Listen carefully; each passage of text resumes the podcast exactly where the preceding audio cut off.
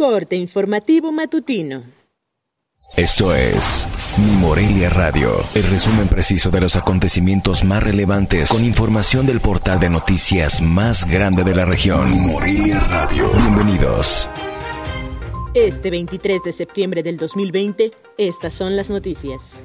Luego del operativo que realizó la Policía de Michoacán con elementos de la Guardia Nacional para liberar las vías del tren bloqueadas por integrantes de la sección 18 Poder de Base, representantes de este grupo magisterial rompieron la negociación que sostendrían con autoridades del gobierno federal.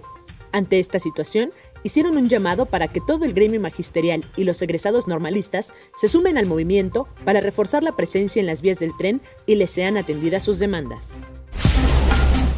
El actual campeón de la liga se quedó con la victoria por 18 puntos de diferencia en el primer partido de la serie Mexicali por un marcador de 67-86, en lo que fue el primer partido de la serie entre ambos conjuntos en la temporada 2020 de la Liga Nacional de Baloncesto Profesional. Luego de que el presidente de la República, Andrés Manuel López Obrador, afirmó que en la federación cumplió y no le debe a Michoacán, el gobernador, Silvano Aureoles Conejo, solicitó su intervención para que el secretario de Hacienda lo atienda y den solución al conflicto magisterial. Así lo expresó a través de su cuenta de Twitter.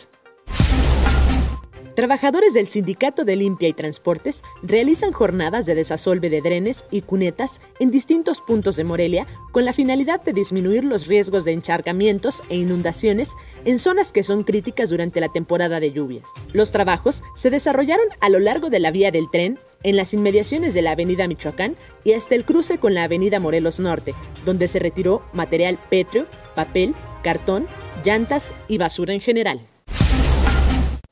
El cadáver del hombre que fue encontrado semienterrado en un lote baldío en la colonia Profesor Jesús Romero Flores, ubicada al norte de esta ciudad de Morelia, resultó ser el del exdirector de la carrera de diseño de modas de la Universidad Tecnológica de Morelia y propietario de la agencia de modelos y edecanes Host Models, reportado como desaparecido el pasado 21 de septiembre y quien en junio del presente año fue señalado por acoso sexual y fraude en contra de hombres y mujeres que laboraron en su empresa. Informó desde la ciudad de la Cantera Rosa, Cintia Arroyo. Esto fue Mi Morelia Radio. Te invitamos a que estés siempre bien informado. www.mimorelia.com Mi Morelia Radio. Hasta la próxima.